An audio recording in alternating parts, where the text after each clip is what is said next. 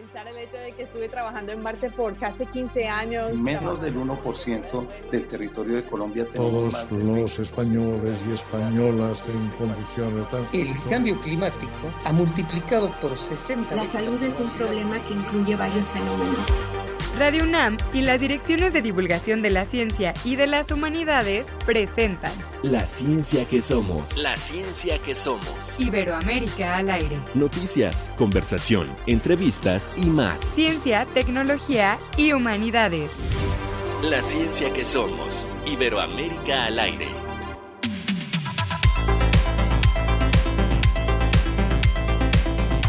Muy buenos días, como siempre nos da muchísimo gusto darle la bienvenida a esta nueva emisión de La Ciencia que Somos.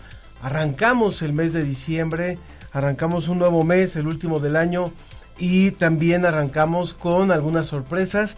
Una de ellas, la, la que hoy tendremos, es la incorporación, por supuesto, de Milagros Vargas, también aquí en el programa, por parte de la Dirección General de Divulgación de la Ciencia. Bienvenida, Milagros. Ay, muchas gracias, Ángel. Estoy muy contenta porque aparte tengo un- hoy un padrino de lujo y aparte hoy celebramos también no solo mi incorporación, sino 25 años de cómo ves.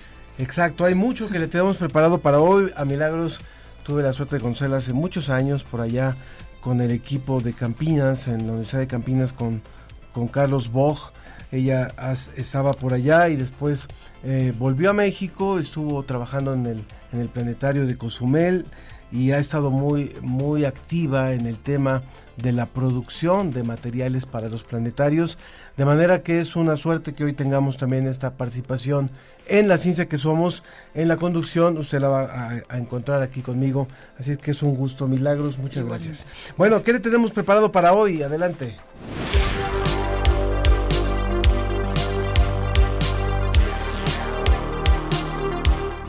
El concepto Una Salud expone que la salud humana está íntimamente relacionada con la salud animal y con los ecosistemas resilientes y sostenibles. Hoy conversaremos sobre la colección de libros Ecos de la Salud. La revista Como ves cumple un cuarto de siglo y esto no es una tarea fácil para ninguna revista de divulgación de la ciencia, de manera que hoy se, inaugura una exposición con algunas de sus portadas, algunas de las más emblemáticas, y se hace un recorrido a, a través de ellas que conmemora momentos estelares de la ciencia en estos 25 años. Se ha elaborado el primer atlas del cerebro humano. ¿Qué significa esto? ¿Y la ciencia qué podrá hacer con esta guía? Descúbranlo con nosotros. Bueno, a quienes nos acompañan como cada viernes y que nos ha acompañado a lo largo de este año, por supuesto que los invitamos a que participen con nosotros en el Facebook La Ciencia que Somos, en donde podrá encontrar el video de este programa a partir del próximo lunes, en X, arroba Ciencia que Somos, y también las vías de contacto que siempre le damos, en el WhatsApp en el 55 54 06 57 62 55 54 06 57 62 y también nos puede llamar vía telefónica en el 55 51 71 37 33 repito 51 71 37 33 para que participe con nosotros con algunos de los temas que vamos a tener. Pásele a la cocina. Si escribir un artículo de divulgación fuera como cocinar, ¿qué sería la ciencia? Haz un viaje por la historia de las revistas de divulgación de la ciencia en México.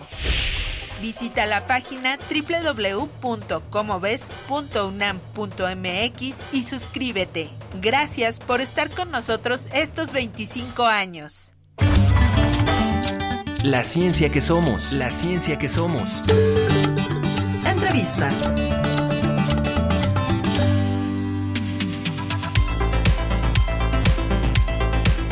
Pues en, en, tiempos como los que estamos viviendo, con complejidades para la edición de libros, para la distribución editorial, es de celebrarse que pueda haber una nueva colección y que sea también, entre otras cosas, producto de la reflexión que nos originó la pandemia. Por eso me da gusto presentar a Javier Cruz Mena, quien es físico por la universidad, maestro en matemáticas aplicadas por la Brown University y es profesor de periodismo de ciencia en la Facultad de Ciencias Políticas y Sociales de la UNAM y también aquí en la Dirección de Divulgación, en el Diplomado de Divulgación de la Ciencia, técnico académico también de esta dirección desde hace muchos años. ¿Cómo estás, Javier?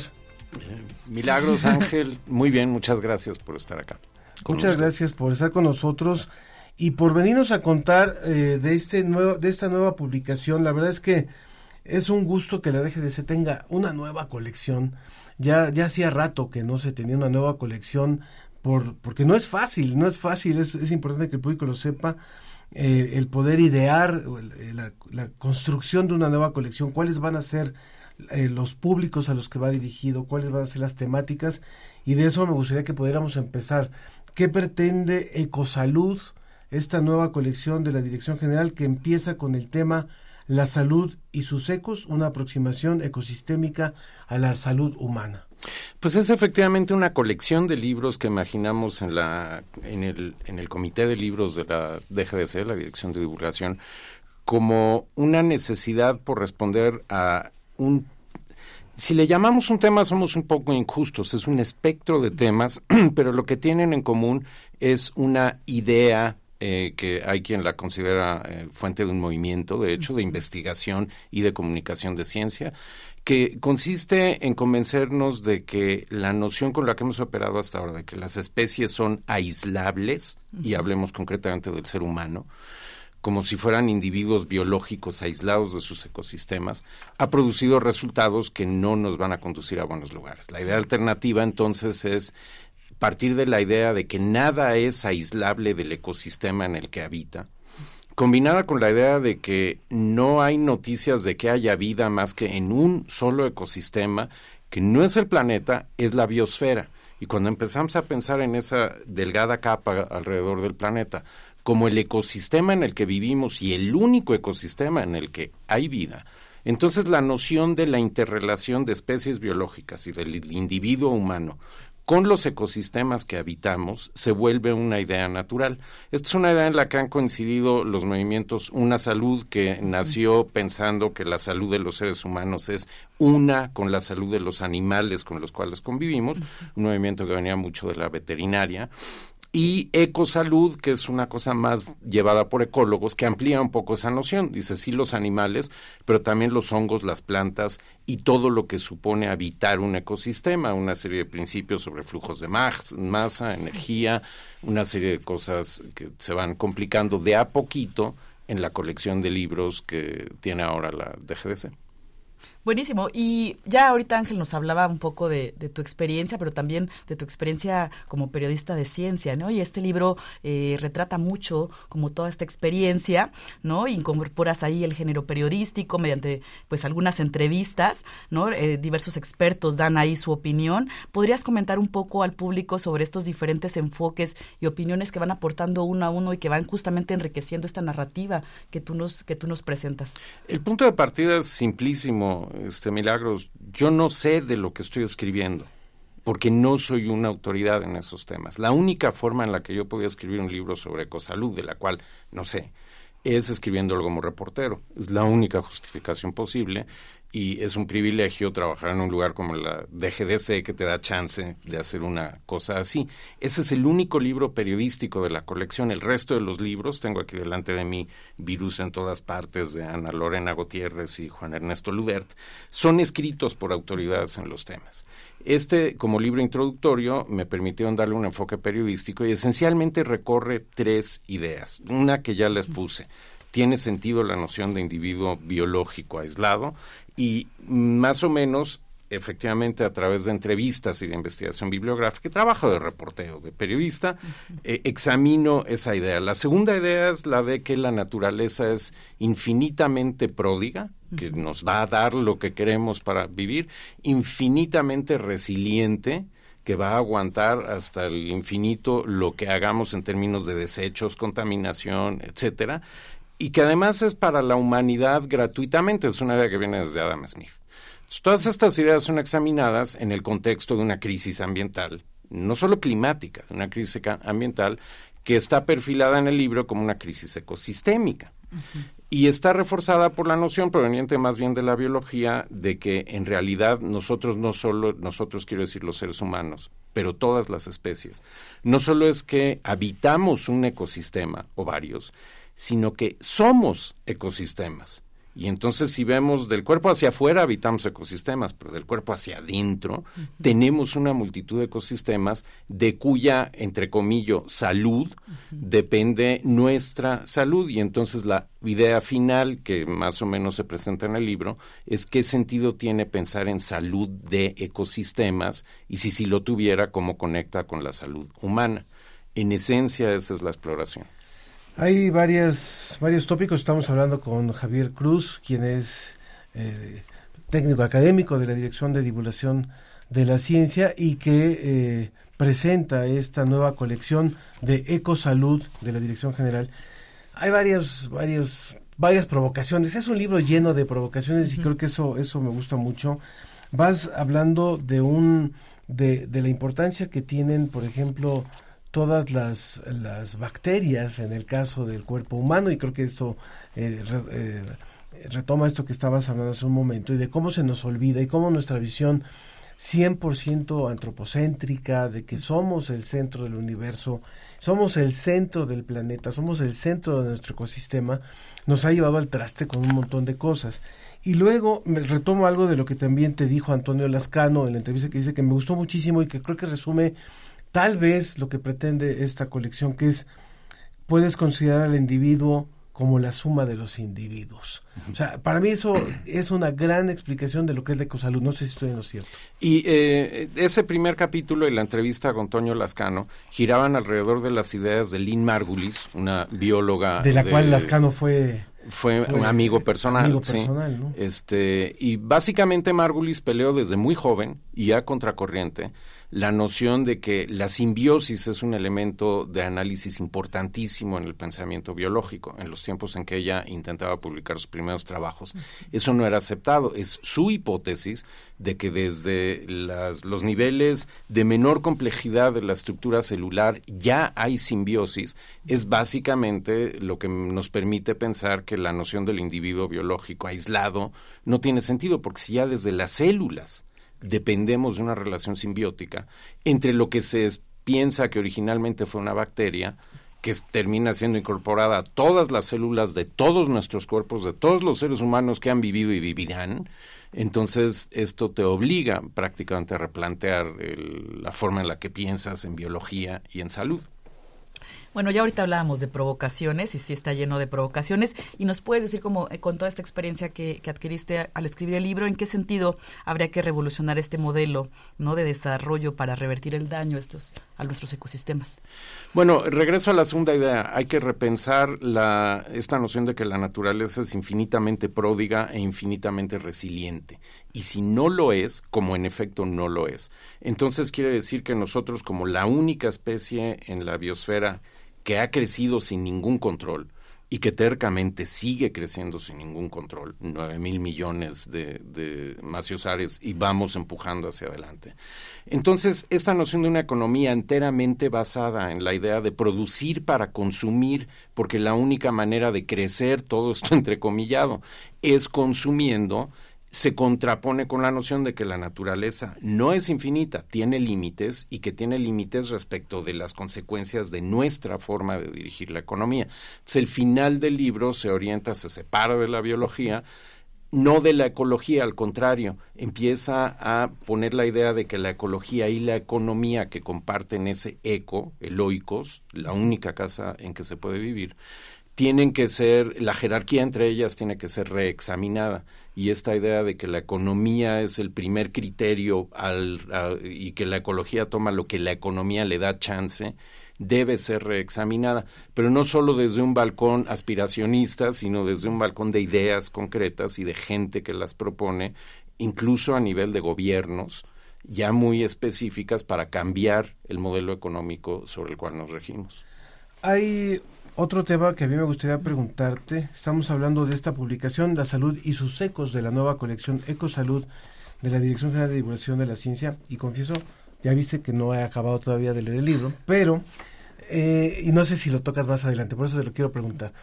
O sea, hace algunos programas, incluso aquí, eh, hablábamos del tema de la salud y de la atención de la salud y decíamos, por así tuviéramos el mejor sistema de salud del mundo en el caso de México, si yo como individuo no me hago cargo de la responsabilidad de mi salud, nadie, ningún sistema me va a ayudar.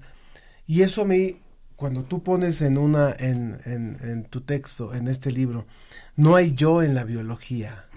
O sea, solamente hay un nosotros. me, me, me, me, cuestionó y dije, qué, qué, buena provocación, porque entonces sí tengo que ser yo responsable, pero en, como parte de un conjunto, y tengo que entenderme como parte de un conjunto. ¿Qué pasa en el caso de nuestros países donde solemos descuidar tanto en la forma individual nuestra salud y donde no nos sentimos parte de un todo, de un nosotros? No es un libro sobre cuidado de la salud individual, eso no lo es, y no podía hacerlo. Pero regresando a esta idea, y entonces simplemente termino esa idea con que tenemos que entender que la salud pública es consecuencia de la suma de lo que hacemos todos los individuos que componemos una sociedad. Pero el primer nivel es el individual, ese que no está aislado. No digo que no exista, solo que no está aislado. Pero ahora que dices no hay yo en biología, no, esto es cierto, pero sí hay un yo consciente. Son pocas las especies, animales todas, que se caracterizan por tener cierto nivel de conciencia y tener agencia en el sentido de tomo decisiones y actúa en consecuencia, pues la especie humana fundamentalmente y es de la que nos ocupamos. Y entonces aquí la idea es conectar en el nivel de la conciencia, que es el cerebro, con la idea de que nuestra salud, tal y como la entendemos en términos de signos vitales, pruebas clínicas, estas cosas que te haces para responder estoy bien o no, depende fortísimamente de varios ecosistemas que tenemos dentro, pero muy marcadamente lo que llamamos la microbiota, esa colección numerosísima de bacterias y virus y hongos que tenemos en 30 centímetros del tracto intestinal y entonces la pregunta es, ¿puedo detectar, hay maneras de estimar el estado de salud de mi, microbiota? Porque de eso va a depender en muy buena medida mi estado de salud individual y si sumamos toda la sociedad, el de la salud pública. Y esa pregunta de estimar la salud de un ecosistema que además es, mi, es este, microbiano en su mayoría, es una pregunta de investigación abierta y es mi esperanza que la lectura de este libro y de la colección inspire para que haya más ideas respecto de esas líneas de investigación científica. Y siguiendo también con las provocaciones ahora que mencionaba de no hay un yo sino un nosotros, también tienes por ahí otra que a mí me gustó muchísimo en tu primer capítulo que dice eh, tú no eres tú, aunque no mucho, ¿no? En este, cuando están en el consultorio, donde, donde se reúne el paciente con el médico, ¿podrías comentarnos qué, qué significa eh, Fue una casualidad, mientras escribía, eh, uno planea estas cosas, uno planea un reportaje, yo pensé que el libro iban a ser seis reportajes, entonces te lo cuento muy rápidamente. En la planeación no entras en los detalles de la redacción. Cuando estaba golpeando las teclas me acordé de la frase de Ortega y Gasset, yo soy yo en mis circunstancias. Y como relato en el libro, entonces... una parte. El, mis circunstancias, y ahí están los ecosistemas. Muy lindo. Pues muchas gracias, Javier. Realmente recomendable. ¿Dónde se puede conseguir este libro que, hoy nos, nos presentas? Milagros. Claro que sí, pues estamos contentos porque algo que faltó decir es que este libro es de la Dirección de Medios y puede estar, se puede encontrar en libros UNAM, ya, ya está disponible. También quien guste también venir aquí y adquirirlo directamente con nosotros también se puede, pero directamente en libros UNAM lo pueden encontrar. Y ya hay un segundo volumen. Hay un segundo título, Virus en todas partes, está por salir el tercero y esperamos tener para este año por lo menos cuatro y tal vez ocho para el año entrante. Pues ya saben, nos pueden visitar acá en el tercer piso de Universum para adquirir su libro o sus libros ¿no? de esta colección Ecosalud. Muy bien, continuamos. Muchas gracias, Javier. Gracias. Gracias.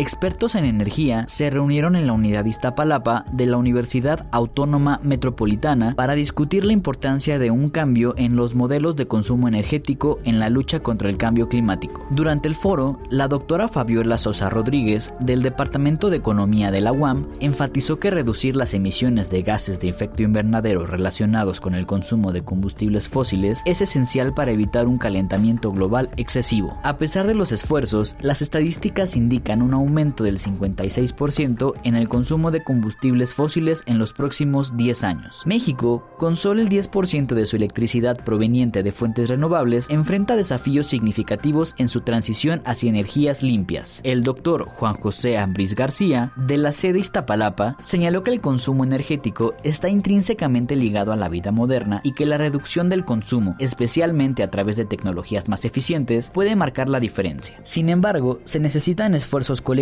y una mayor concientización sobre nuestros patrones de consumo para hacer un impacto significativo. El doctor Armando García Chiang destacó la necesidad de una vida más sobria y una mayor conciencia sobre la calidad de nuestro consumo energético. A pesar de los avances en la producción de energía, los desafíos persisten y se requiere un cambio fundamental en nuestra forma de vida para detener el cambio climático. En resumen, el foro subraya la urgencia de políticas públicas encaminadas hacia energías limpias y un cambio consciente en nuestros patrones de consumo para alcanzar los objetivos de desarrollo sustentable en materia energética para abordar eficazmente el cambio climático. Para la ciencia que somos, desde la Universidad Autónoma Metropolitana. Para más información visita semanario.guam.mx. Guam, líder en conocimiento. La ciencia que somos. Iberoamérica al aire.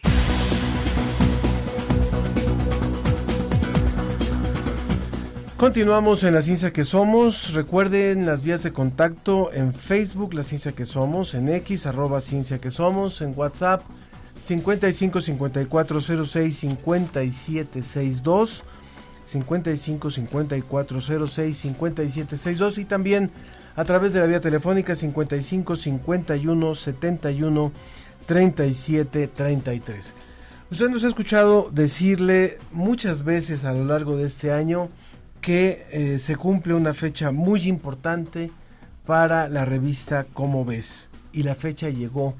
Llegaron los 25 años, llegaron los festejos, llegó la reflexión y llegó una exposición y llegaron eventos. Y para hablar sobre eso está Mónica Genis, quien es divulgadora de la ciencia, quien escribe, escribe eh, la sección Al grano desde hace muchos años y que ha curado la exposición Portadas Emblemáticas de la revista Como ves, que ya está, ya la vi en el vestíbulo de, de Universum, la pude ver ahí justamente en, en, la entrada, en el gran patio de, de Universum. Bienvenida. Muchas gracias. Qué gusto estar con ustedes. Muchas gracias. Moni.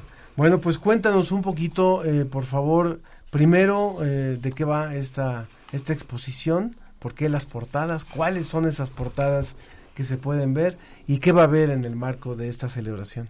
Pues la verdad es que ha sido una experiencia increíble cuando se puso en la mesa la posibilidad de hacer una exposición de 25 portadas porque era una por año. Dijimos, ¿y cómo la vamos a hacer? ¿Y cómo vamos a elegir una? claro. Y fue todo un reto. La verdad es que... Eh, primero definir cuáles eran los criterios para, para escoger estas 25 portadas. Uh -huh. eh, para empezar, 12 ¿no? En un año dices, ¿cuál de todas? Los criterios fueron los siguientes. Uno, la temática. Yeah. El, el, lema de estos 25 años es hashtag dejamos huella. Y efectivamente hay temas que lamentablemente han dejado huella. Y digo lamentablemente porque muchos tienen que ver con violencia, con depresión, con problemáticas que a los jóvenes les, les involucran. Pero también hay cosas interesantes como dejar claro que la revista, como ves, también tiene un objetivo de despertar vocaciones. Hay una portada sobre, bueno, ¿y qué hacen los físicos? ¿De dónde salen? ¿De dónde nacen? Eh, ¿Cómo se hacen? Y también esa es una de las intenciones de esta exposición, mostrar toda la gama de posibilidades que tiene la revista Como ves, y siempre pensando en el público principal que son los jóvenes. Eh, no podía faltar la, portada número uno, pero además fue, ha sido muy, muy interesante. Es la reflexión, como bien decías Ángel, la reflexión respecto a ciertos temas. La primera portada es sobre el Popocatépetl y saber que después de 25 años sigue siendo el volcán más vigilado de este país. Eh, hemos visto innovaciones tecnológicas como el telescopio Hubble, como, como han, han evolucionado estas tecnologías para estudiar el universo. Y bueno, también se creó una subsección eh, que se llama Momentos de la Ciencia, porque también no podíamos dejar de lado momentos que han cambiado nuestra manera de pensar y de entender el mundo, entender el planeta y entendernos a nosotros mismos. Entonces son 10 portadas más. No pudimos, no, no, no, lo logramos. No, logramos eh, dejar las 25 solamente. Eh, quisimos proponer otras 10 más con momentos de la ciencia como el descubrimiento del ADN, eh, por ejemplo, ¿no? Eh, entonces son, es una exposición que también nos hace, es como un álbum de fotografías, porque cada eh, portada te recuerda algo. A mí me encanta platicar con los diseñadores, que han sido tres los autores intelectuales de estas portadas. Primero Salvador Gutiérrez, luego Atenaís Castro y luego Gina Coria, que es la actual diseñadora. Y me han enseñado, tienen carpetas de cómo van evolucionando estas portadas. Porque además yo creo que lo complicado es cómo abstraes en una imagen una idea científica un concepto científico.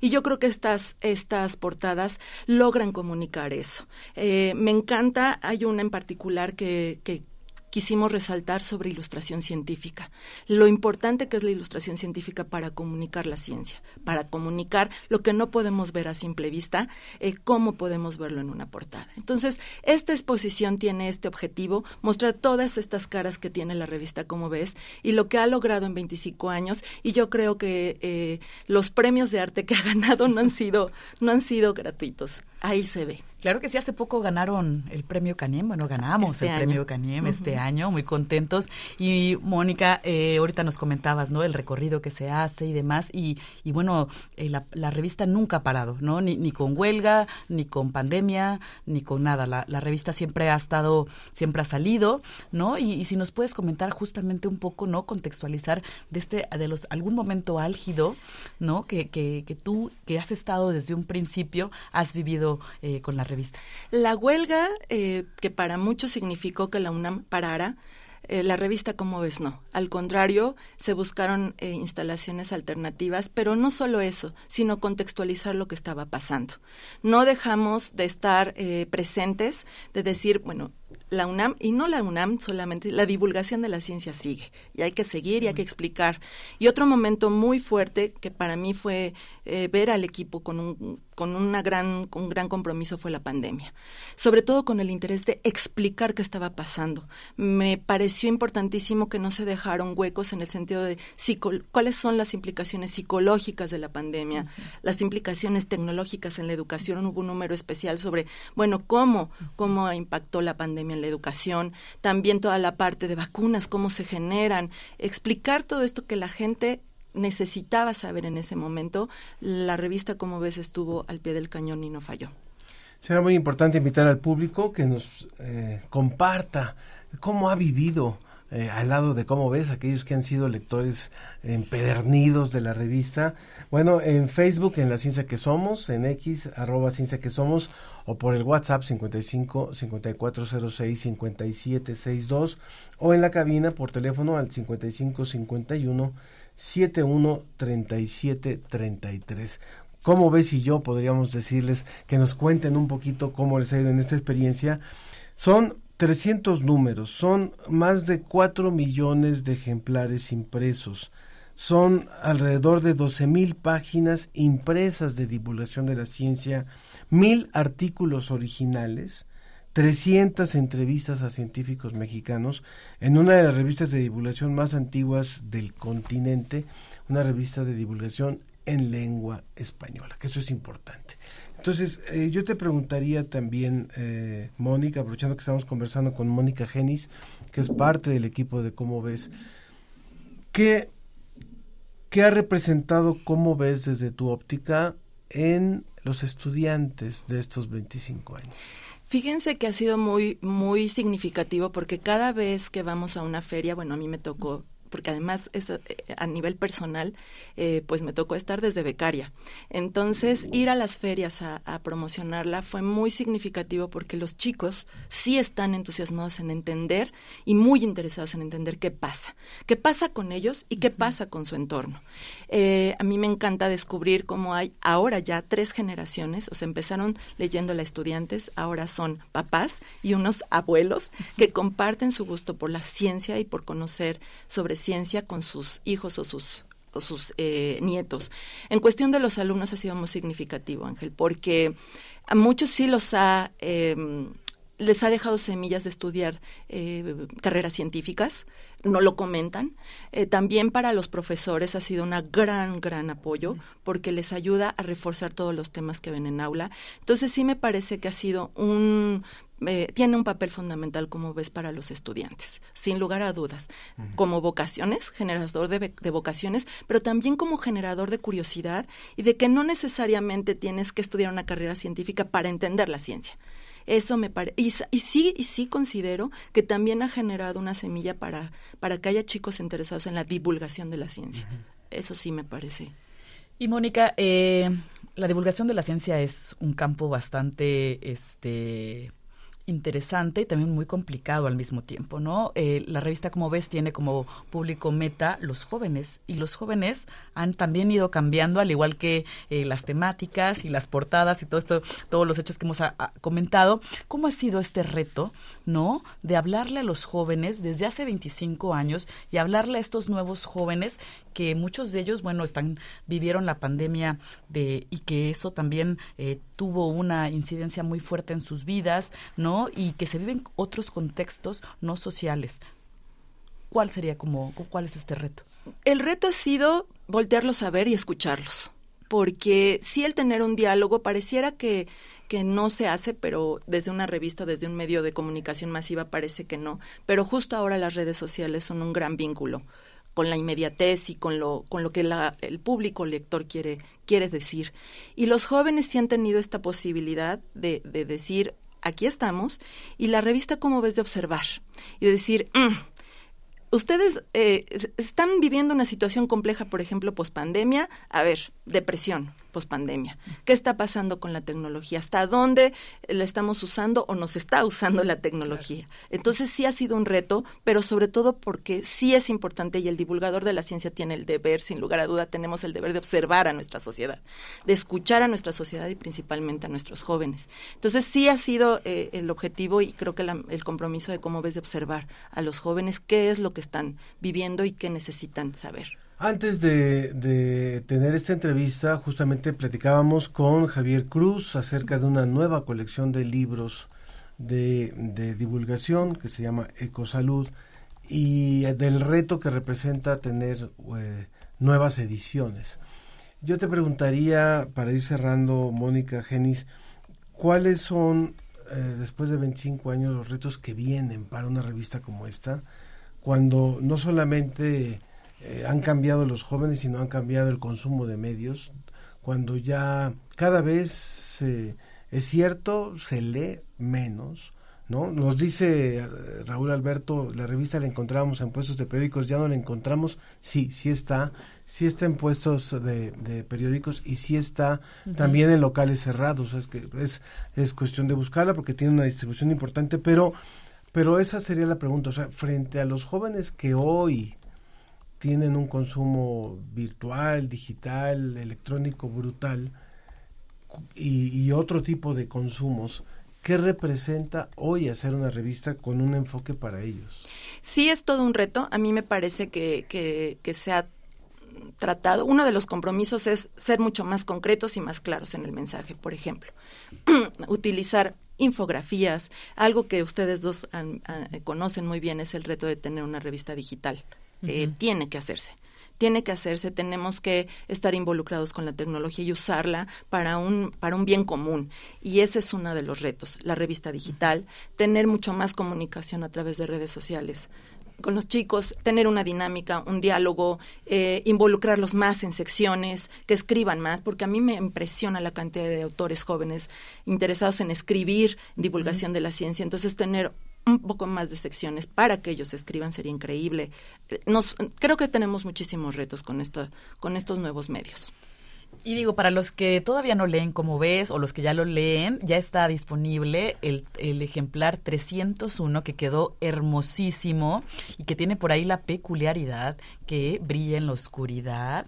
Entonces, bueno, si nos están escuchando, todos los que nos, nos, están escuchando, bueno, vayan por su revista o suscríbanse. Y lo que comentaba ahorita también, Mónica, eh, ya el próximo año tendremos también la revista digital, ¿no? Que hoy vamos a, también a, a comentar eh, en, el, en, en esta celebración. Entonces, bueno, si no, si no les gusta la versión impresa, pues también la, la digital o ambas, Ángel. Muy bien, claro que sí. Sergio Gasca dice, la revista Como ves es una de las publicaciones que más me satisface leer, en parte por puro placer, en parte por lo que les agrada a los estudiantes como material de lectura para las clases. A mis alumnos les gusta leer lo que les proporciono de la revista y es cierto, muchos maestros han sido una de las de los vehículos más cercanos y más certeros para acercar a los chavos con la revista. Dice, siempre me comentan que las lecturas son atractivas e interesantes. En fin, feliz y larga vida a cómo ves. Mónica Genis, muchísimas gracias por haber estado hoy con nosotros y que ya lo hicimos aquí hace algunas semanas eh, saludando a, la, editora de cómo ves, a, a Maya Miret, también a Gloria Balek y pudimos hablar también con Gina la verdad es que pues es un equipo con una experiencia brutal que tienen muchísimo todavía por hacer. Dice otro comentario, los primeros 25 años. exacto, exacto. Muchas gracias, Mónica, por haber estado con nosotros y felicidades. Invitarlos a que estén al pendiente de los eventos. Hay conferencias, hay esta exposición, que estén al pendiente de los eventos de esta celebración de Cómo ves. Muchas gracias. Muchas gracias. Continuamos.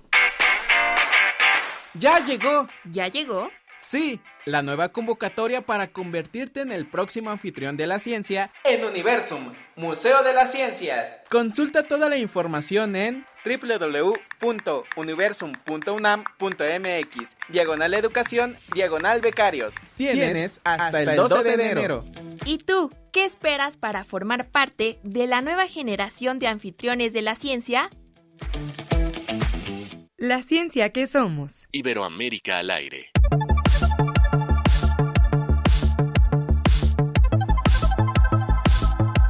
Como en las corridas de toros entramos al último tercio de la corrida, aunque estemos en contra de las corridas, pero es nuestro tercer tema de hoy. Venga, Milagros. Pues estamos muy contentos porque contamos con la presencia del doctor Luis Tobar y Romo. Él es investigador del Instituto de eh, Fisiología Celular aquí de la UNAM. Y bueno, sus investigaciones se centran en los mecanismos celulares y moleculares que se activan ante, ante el daño cerebral y de la médula espinal y los procesos implicados en la recuperación neuronal después de una lesión. Y hoy nos va a hablar de, un, de una gran noticia que tenemos, ¿no? Y que uh, va a ser sumamente importante para eh, posteriores eh, avances en la medicina y en cuestiones eh, también de problemas psicológicos y demás. Y nos va a hablar sobre el primer atlas del cerebro humano. Bienvenido, doctor Luis Tobar. Muchas gracias, gracias por tenerme aquí. Cuéntanos, por favor, Luis, eh, de qué va, de qué va este, este nuevo Atlas, ¿Qué, cuáles son las aportaciones y cuál fue el proceso para poderlo conformar. Sí, este es un trabajo de colaboración entre muchos grupos de investigación en, en, diferentes regiones del mundo. Varios países y varias instituciones académicas participaron en eso. Eh, México no fue una de las uno de los países con instituciones que participaran, pero bueno, nosotros en, algunos grupos mexicanos hacemos neurociencias y entonces somos parte de la colectividad de, la comunidad científica y el, los resultados de este atlas pues son útiles para todos nosotros. En este esfuerzo colectivo de muchos grupos de investigación lo que se hizo fue tratar de tener una una descripción mucho más detallada, una descripción mucho más eh, minuciosa, mucho mejor caracterizada de cómo está organizado el cerebro humano y cómo el cerebro humano es diferente a los cerebros de otras especies. Entonces, eh, se hizo una, una extensa investigación sobre la, la microanatomía, eh, cómo están conectadas unas neuronas con otras, qué tipo de neuronas hay, en qué regiones están, cuándo se activan, cuándo no se activan, en qué procesos patológicos alteran y cuáles son algunas regiones específicas del cerebro que participan en procesos cognitivos que no sabíamos que participaban antes. Entonces esto nos eh, se genera una herramienta que es útil para todos los neurocientíficos. Y eh, bueno, eh, teniendo como estos resultados, ¿cuáles serían como los beneficios ¿no? que aporta este atlas para la salud humana? Para la salud humana bueno, lo, lo, más importante de este atlas es que genera conocimiento. nosotros estamos en la búsqueda de entendernos a nosotros mismos y entender nuestro cerebro es eh, realmente entender el origen de, qué es lo que nos hace humanos. Y una vez que tenemos este conocimiento, también podemos empezar a hacer comparaciones, cuando un cerebro funciona bien y cuando un cerebro no funciona de la manera en la que nosotros esperaríamos que funcionara. Entonces podemos ver en, una, patología, por ejemplo, eh, patologías que alteran los procesos de cognición o, los procesos neurotípicos de cognición, cuáles son algunas regiones del cerebro que deberían de estar funcionando o que deberían de estarse involucrando en un proceso sináptico, en un proceso de, reclutamiento de neuronas y no lo están haciendo o lo están haciendo de manera aberrante. Entonces, lo que, lo que este atlas nos permite es entender cómo funciona el cerebro normal y después poder hacer comparaciones para ver cuáles son las, las afectaciones específicas de algunas patologías y una vez que las entendemos podemos empezar a pensar en soluciones. Posiblemente, eh, estamos hablando con, no posiblemente, estamos hablando con el doctor Luis Tobar, pero posiblemente el, el cerebro es el órgano más estudiado, no sé si me equivoco, pero donde hay más investigadores concentrados en entender cada vez mejor su funcionamiento, el número de neuronas que lo componen y, justo pues a partir de este de este atlas se sabe que tenemos menos de las que se habían creído que teníamos, hablaba de 100 millones y resulta que tenemos 14 millones menos. Eh, bueno, en fin, todo esto, lo, lo que te quiero eh, realmente consultar, Luis, es a partir de estos 21 artículos que se presentan en este, en este atlas, ¿cuáles son los elementos nuevos que sabemos ahora del cerebro y que los desconocíamos hace unos cuantos años y que gracias a la investigación científica que se está realizando en muchísimos lugares del mundo, hoy sabemos y hoy conocemos como aportaciones. Bueno, eh, nada más una pequeña precisión, son 100 mil millones, o bueno, se pensaban que eran 100 mil millones y ahora sabemos que son 86 mil millones. Ajá, son 14 mil millones menos. Eh, bueno, específicamente... Ya, estaba yo que... Sí, 100 millones, que, poquitas. Es que, es, que, se me fueron unas y entonces ya dije menos. sí. Eh, no dormí bien. Bueno, eh, e, este, este dato del, ajuste del número de neuronas que tenemos lo tenemos un poquito antes de, este esfuerzo colectivo. Donde se fue publicaron, 2017. Sí, eh, donde se publicaron esos, estos 21 artículos. Y específicamente la pregunta que me haces sobre cuál es la información nueva. Bueno, lo que se generó con estos artículos es una serie de datos enorme.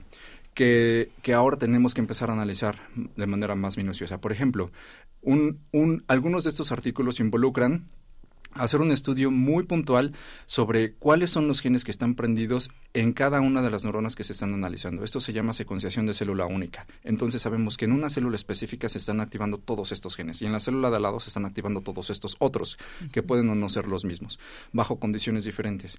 Ese tipo de información toma muchísimo tiempo analizar y hay que hay que replantearse las preguntas. Lo que se generó, lo que se generó ahorita fue como una gran cantidad de datos que están expuestos, que están públicos, que son disponibles para todos los, los que los podamos consultar y los, los eh, tengamos una pregunta específica que nos, nos pueda ayudar a resolverlo.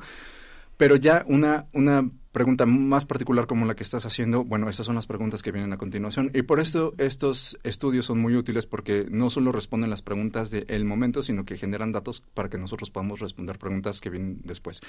Y más particularmente... Eh, en, cuanto a las comparaciones entre el cerebro humano y cerebros de otras especies, de otros primates no humanos y de otros mamíferos, podemos empezar a ver características o huellas moleculares o huellas de activación de ciertas eh, neuronas. Por ejemplo, con una neurona se activa es que está disparando un potencial eléctrico. Eh, ahora nosotros con estos estudios sí sabemos que las neuronas tienen patrones específicos de disparo en los humanos que no están en los animales. Entonces, esto también nos permite entender qué es lo que nos hace a nosotros humanos. Buenísimo. Y comentabas al principio que, bueno, México no participó propiamente dicho en, en, estos eh, 21 eh, documentos científicos, pero ¿cuál es el aporte? ¿no? Sabemos que México también abona al aporte que se está realizando este, a, este, a este atlas. ¿Nos puedes comentar algo de, esta investigación científica realizada aquí en México? Claro, en México tenemos grupos que participan en, este tipo de, temas. Por ejemplo, eh, en, en, UNAM, en, varios institutos que hacemos neurociencias, en el Instituto de Fisiología Celular, en el Instituto de Neurobiología, en algunas otras dependencias académicas del país, como por ejemplo el CIMBESTAP, hay grupos que se dedican a estudiar algunos circuitos que, que se prenden específicamente bajo alguna condición de, no sé, por ejemplo, estrés, o, en, alteraciones de, la conducta neurotípica, por ejemplo, modelos de autismo, modelos de, este, TDA, ese tipo de situaciones. Entonces, eh, son, son grupos muy diversos, tienen modelos de estudio muy diversos, algunos trabajan con primates no humanos, otros trabajan con roedores, eh, otros trabajan sobre análisis de imágenes en cerebros humanos, eh, o sea, no es hacer un experimento sobre el tejido cerebral, pero sí pedirle a una persona que ejecute una función mientras está en un, en un aparato, en un resonador, donde podemos ver cuáles son las regiones que se activan. Entonces, en México, aunque no participó en este, en este estudio en particular, sí estuvimos eh, o sí estamos constantemente haciendo aportaciones a, estos campos de conocimiento.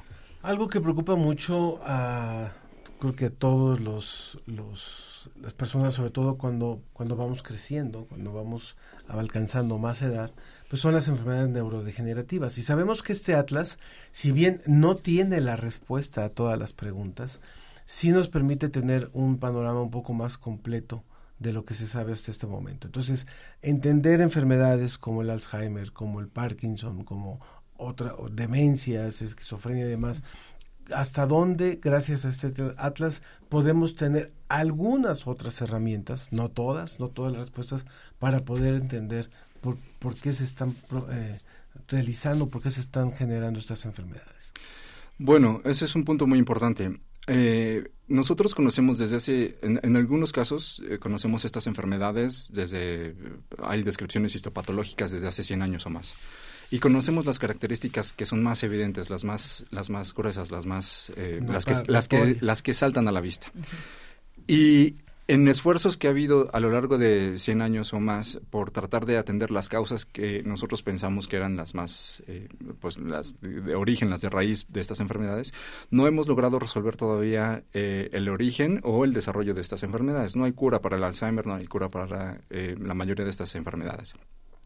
Este atlas lo que nos permite es entender un poco más algunos de los procesos que están alterados en el cerebro que no son tan evidentes. Por ejemplo, eh, es, conocemos algunas regiones que se modifican en cuanto a la desaparición de grupos particulares de neuronas en una persona que tiene Alzheimer.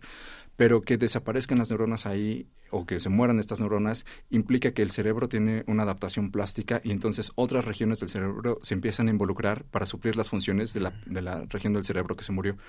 Con este atlas podemos empezar a ver que otras regiones del cerebro están participando en estos procesos que antes no sabíamos o que antes no nos, no nos imaginamos porque no era tan evidente.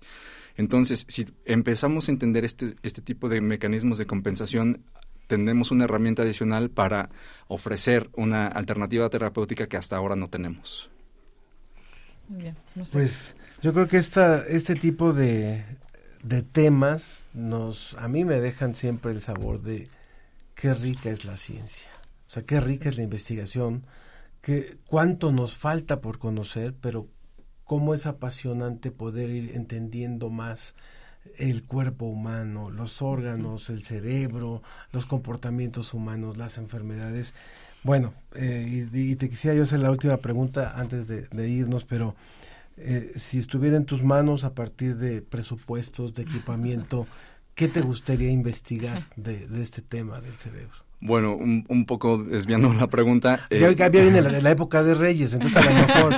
bueno, ¿qué, pondrías en yo, yo no puedo desaprovechar la oportunidad para, para recordar que la generación de conocimiento siempre es un motor de, de impulso de desarrollo económico, de educación, de cultura. Entonces, en la, universidad y en la comunidad científica en México tenemos grandes capacidades para hacer este tipo de proyectos de investigación, pero necesitamos siempre eh, hacer una inversión seria en la formación de recursos humanos especializados en, en doctores en ciencias, en maestros en ciencias, en gente profesional que se dedica a la investigación, que se dedique a entender nuestro cerebro. Y la investigación es cara, es una inversión, es, eh, tiene un costo, pero es un, es un motor de desarrollo. Invertir en ciencia es invertir en el desarrollo del país en todos los niveles, en el nivel cultural, en el nivel científico, en el nivel tecnológico y toda la sociedad, no solo un sector de la sociedad, sino que toda la sociedad se beneficia de tener más ciencia. Entonces, si estuviera en mis manos, bueno, pues yo haría este, todos los esfuerzos posibles para tener una mejor inversión en ciencia. En la UNAM tenemos muy buena infraestructura científica, poder, podríamos, eh, eh, podríamos avanzar y podremos eh, mejorar nuestras capacidades. necesitamos gente muy entusiasta que se quiera dedicar a, este tipo de, actividades, que es, es una aventura completa, es la búsqueda del conocimiento. Pues muchas gracias, muchas gracias Luis Tovari Romo, investigador del Instituto de Fisiología Celular de la UNAM. Gracias por haber estado con nosotros, por dejarnos con un buen sabor de boca. Muchas gracias a ustedes. De esta forma concluimos hoy la ciencia que somos. Le agradezco muchísimo a mi compañera Milagros Vargas. Muchas gracias, Ángel. Nos vemos hasta la próxima. Yo soy Ángel Figueroa y los esperamos el próximo fin. Recuerde que ya a partir de hoy estará la exposición de las portadas de cómo ves en el vestíbulo Universum, si es que está por la Ciudad de México y donde quiera que nos escuche le enviamos un, un gran saludo en este inicio de diciembre. Buen fin de semana.